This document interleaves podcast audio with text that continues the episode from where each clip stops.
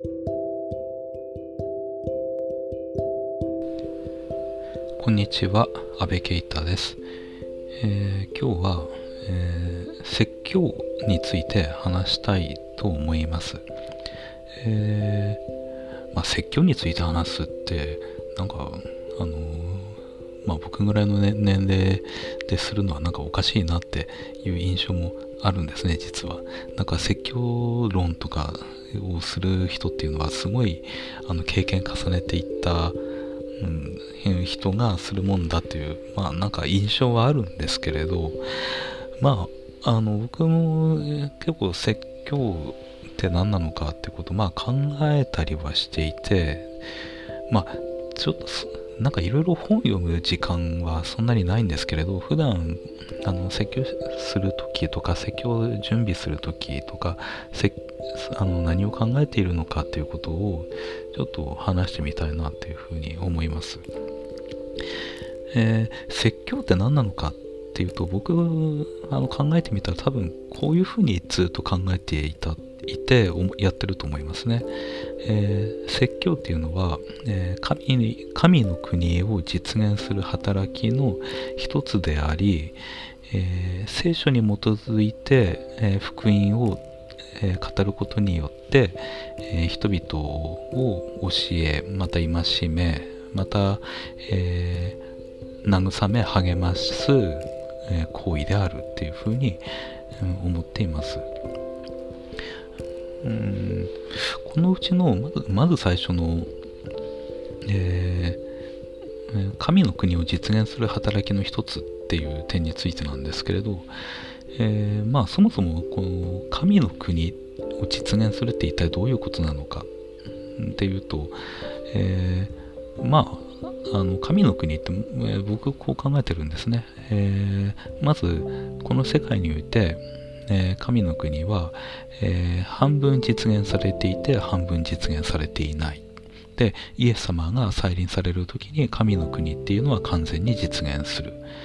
うん、でイエス様が、まあ、この再臨するまでの期間の中で、えーと、クリスチャンが行っていくべき働きの一つっていうのは神の国が早く来るように祈り求めることとその神の国を実現しようと、えー、努めていくことだと思うんですね。でこの神の国っていうのはまああの神の法とか神の義が実現されている状態のことです。うんと、で、その神の法とか神の義とか神の法則とかっていうのは、まあ、あんまりなんかすごい難しいことではなくて、例えばあの人が生きているっていうのはあの神の掟とか神の義っていうものがあの僕は実現されていることだっていうふうに、えー、考えてますね。えー、というのはあの自殺っていうものありますね。自殺って自分で自分のあの命をあの奪うことですけれどあのその自殺っていうのはあの神の義が実現されない場合ですね。なので普通に人が自分自身の命を、えー、保存しようとして、まあ、努力しているっていうのは神の義を、まあ、実現していることなんですね。でまた、えー、例えば約束守るっていうこともあのそうだと思います。また例えば親があの子供を育てるっていうのも、えーと、神の義を実現していることですね。それも本当あの逆の場合考えていけば分かると思うんですよ。あのえー、育てない、まあ、あのニグレクトしたり虐待したりうんっていうあのことをしていく、えー、ならばやっぱりそれはあの神の義は実現されていないですね。でまあ本当こういうふうに、えー、神の義とか法則を実現するっていうのはまあ普通の人たちも日々あの意識的か無意識的かはあの別として行っていることなんですね。で、えー、でその中でうんまあとりわけそのあの牧師って言われるような存在あるいは聖書の中での、まあ、教師とかあの長老、とかあの言われているあの人たちがあの、まあ、伝統的に行ってきたあの働きの一つが説教っていう、えー、行為なんですね。でこれもまあ、あの神の国を実現する働きの一つ、うん、です。まあ一つでしかないっても言うことできるのかもしれないけれども、まあとりあえずあの神の国を実現する働きの一つです。うんで、えっ、ー、と、それの、あのまあ、具体的な内容っていうのがさっきの、あのまあ、定義の中で語っていた、えー、聖書に基づいてうんあの福音を語ることによってっていうところなんですね。えー、説教って、まあ本当これ、教会でなされている、あの、説教、うん、イメージしていただいたらいいんですけれど、とりあえず、あの、聖書に基づいて話しますね。まあ、とりあえずっていうのも、ちょっと、あのあんまり教会のメッセージ聞いたことがない人だと何なのかと思うんですけれども、まあ、あの、聖書のメッセージ出すんだけれども、別に聖書の話をずっとするわけではないメッセージっていうものも、まあ、それなりにあるので、まあ、そう語ってるんですけれど、うん、とりあえず、説教っていうのは、あの、聖書の御言葉に基づくんですね。で、えー、聖書にもと御言葉に基づいて語るっていうのがとりあえずあの説教です。えっ、ー、とただその聖書に基づいて話すって言ってもあの考えてみるといろいろな話し方ってできるんですね。えー、例えばあのえっ、ー、とまあ大学における研究発表のような形で、えー、聖書の言葉について、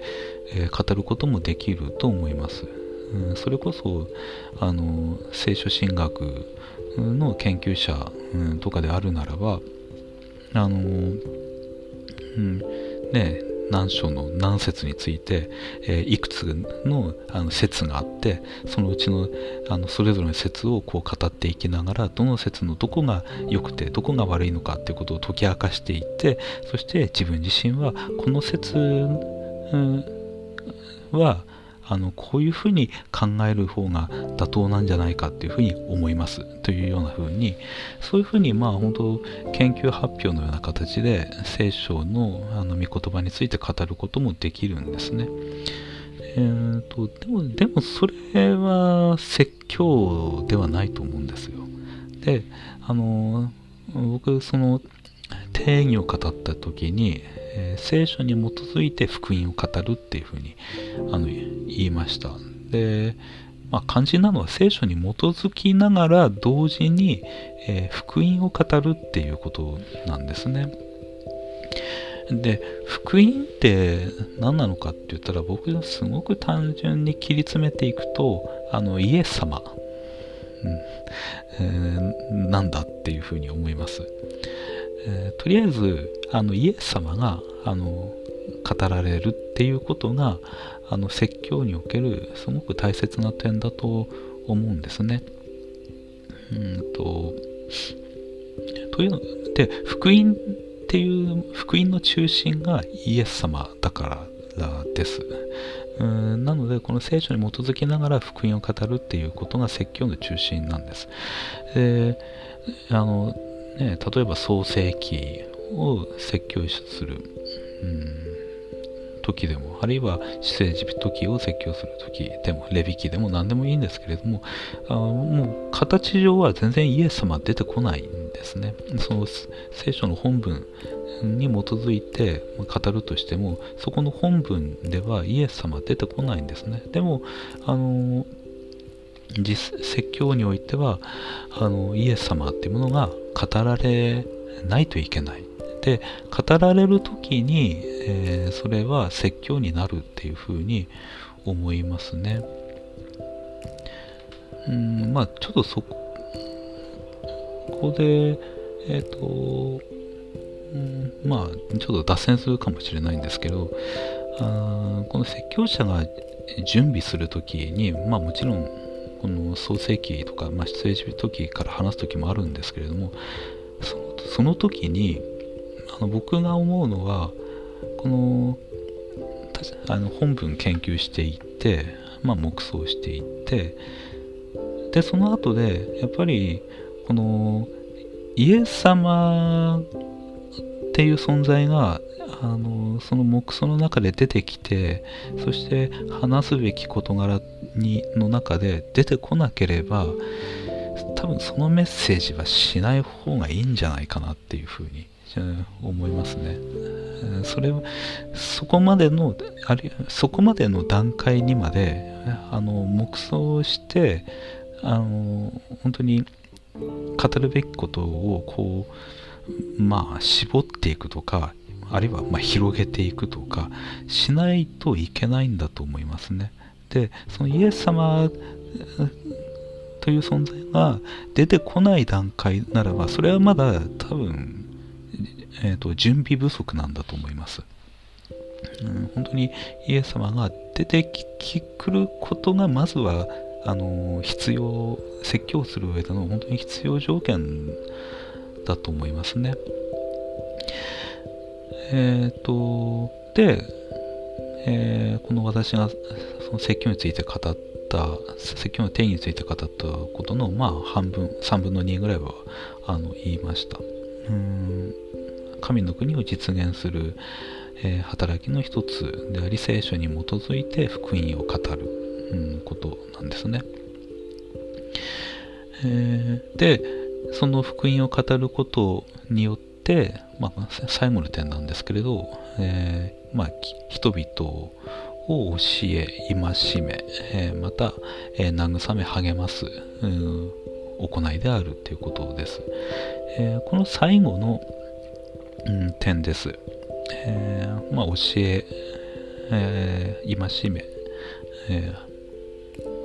ですね。で、え慰め、励ますっていうこと。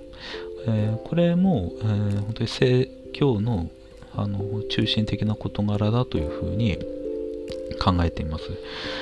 えーと、まずあの教える必要はやっぱりあるんですね。うん、あのまあ聖書の御言葉をあのちゃんとあの理解してっていうか、まあ、一定の時間の制限の中でとあるいは自分の言語能力とあのの、まあ、いろんな能力の制限の中でっていうことでしかないんですけれどもその一定の制限の中であのできる限りのあの学びをしながら、まあ、聖書を研究していく、えー、ならば当然何か学ぶべきことは出てくるんですね。で当然それはあの他の人々に伝えるべき事柄でもあると思うんですね。でともかくそういうふうにして出てくるものはあのものを語ることによってやっぱり人々は教えられますやっぱりこの教えるっていうところは結構大切な点ですねなんか説教っていうとあのただ単にこうモチベーションが上がるとかあの慰められるとかあとはうんと、まあ、気分が高揚するとかうん、なんかそういうことを求める、まあ、聞き手とかうん、言ったり、まあ、話してもちょっとそういうことをしようとすることもあるかもしれないんだけれどもやっぱりあのしっかりとした知識の土台っていうのは必要ですね。あのこう聞いてる側があの確かにこの説教っていうのは次の日ぐらいになったらあの忘れちゃったりするもんなんですけれどもあのその印象に残る事柄っていうのはやっぱりあの限られてくると思うんですね。であのなんか感情的に高揚したっていうのは、えー、それもまあ印象的には印象に残るんだけれども僕はそれはあの長続きしないと思うんですね。長続きするものっていうのはやっぱり知識だっていうふうに思うんですよ。えー、何かしっかりとした根拠に裏打ちされている知識っていうものが、あのー、入ってくるとそれはあのえーと、説教のうちの、まあ、95%ぐらい忘れたとしても5%ぐらい覚えていることのうち、にはなると思うんですね。で、えー、なのでこの説教ではあのまず教えることだと思います。で、あのー、これは、えっ、ー、と、すでにイエス様を信じている人にとっても教えることであるし、知らない人にとってもやっぱり教えることなんですね。えー、知らない人にとっては、それは本当にイエス様っていうのがどういう方であるのかっていうことが分かっていくための、うん、きっかけになります。で、えっ、ー、と、まあ、あの教えてでまたあの戒めることになるんですね。えまあ、あの手もて、えー、書とかだとあの誤りを正し、え、義に導く訓練をする上でとかってついていくんだけれどまあそこまではいかなくてとりあえずはあの戒めるところですね。戒めるってつまりあの教えられてあなんか自分のここが間違っていたんだな。この知識が足りなかったんだな。こういうあの生き方は、うん、あまり良くなかったんだな。ああの時こうした方が良かったんだな。いやこれからこうした方がいいんだろうなっていういろいろな気づきっていうものがあのメッセージ説教を聞きながら与えられると思うんですね。それら全部含めてえっ、ー、とこの戒められること誤りを正されること、うん、だと思います、えー、説教はそういう働きありますね、うん、だからあのー、まあ、これもあの説教準備の話にもつながってるんですけれどもあのメッセージする側っていうのはあのー、さっきえっ、ー、とその黙想しながら現在の状況っていうものを同時に考えないといけないんですね。えー、まあ、これはまたあの後で別な機会に話そうと思うんですけれども、えー、説教の準備するまずあの本文ありますねあのヘブライ語とかギリシャ語の本文があってでまあ注釈っていうのがあって過去の説教者たちの説教っていうのがあってえー、で、これ、まあ、これら全部、まあ、あの、大雑把に言うと過去のものですね。で、で、それと同時に説教者が今生きている現在の状況っていうものがあるんですね。で、この両者をつなげながら、えー、話すっていうのが、えー、説教者の役割、えー、だと思います。で、その中で、えっ、と、こう、つなげていくつなげるとつなげることが結構不十分な人とかあのいたりするんですね。まあ、あるいはこのあの聖書の本文をおろそかにして現在の話ばっかりするっていう逆のパターンもあるっちゃあるんですけれどもあのともかくその両方過去と現在両方睨みながらそして現在のこともしっかりとあのまあ捉えていくで現在のことを御言葉で捉えていくっていうことをあの黙想の中でする必要あるんですね。ででそれの時にそれは聞いている側にとっては現在の話、えー、として受け取られるようになるんです。でその時に、えー、御言葉この説教っていうのは、えー、この現在の自分たちに語られているあの言葉になるんですね。えー、そこで、えー、その生き方、うん、考え方が、あの、まあ、直されていくっていう風になります。えーうん、でこれ説教の役割です。で説教の、まあ、本当にもう最後になるんですけれどあとはあの慰め励ますことなんですね。えー、やっぱりこれがないとうん説教にはならないですね。えー、慰めるっていうのはまあ例えばあのまあ普通にこの世界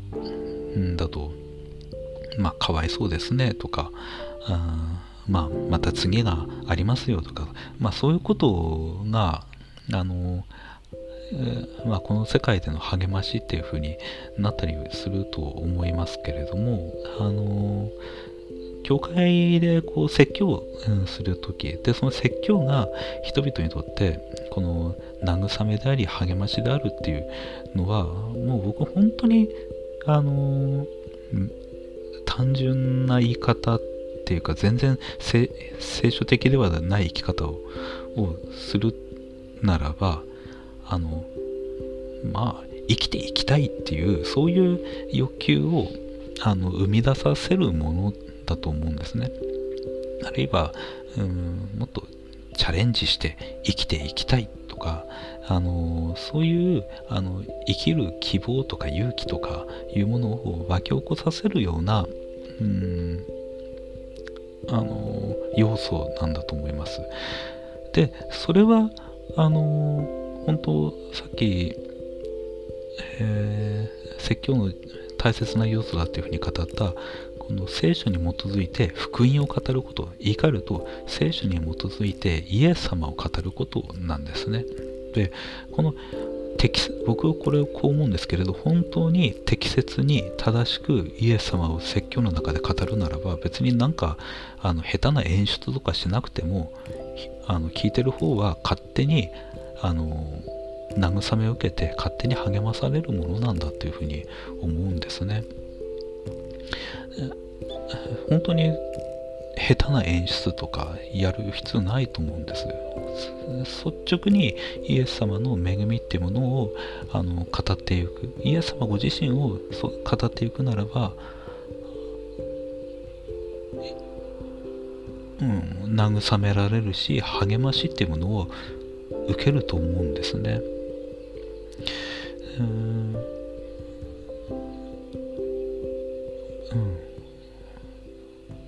これが僕は本当説教だっていうふうに思います。えー、まあ本当誰でも知ってることですね、こんなこと。うん、あの神の国を実現する働きの一つであって説教にあ聖書に基づいて福音を語ることつまりイエス様を語ることによって、えー、人々を教えて、えー、また戒めて、えー、慰めて励ますこと、うんこれが説教であり説教であります。僕は常に、そういうふうに考えていますね。でそして、えその中でこうまあ教えて、まあ、戒めて、まあ、あの慰めて励ましていく。その方向性っていうのは多分それぞれのあの話し手ごとで変わってくるんだとは思います。どういう方向で励ますかとかいうのも多分本当人によって変わるとは思いますね。ただ、まあ、どういうあの説教者でも大体共通しているんじゃないかな基本的なところは共通しているんじゃないかなというふうに思います。はい。まあ今日は、えー、この辺で、またあの別な機会にももう少しあのそれぞれの要素について、あのまあ、語ってみたいなというふうに思います、えー、今日はここで終わります。ありがとうございました。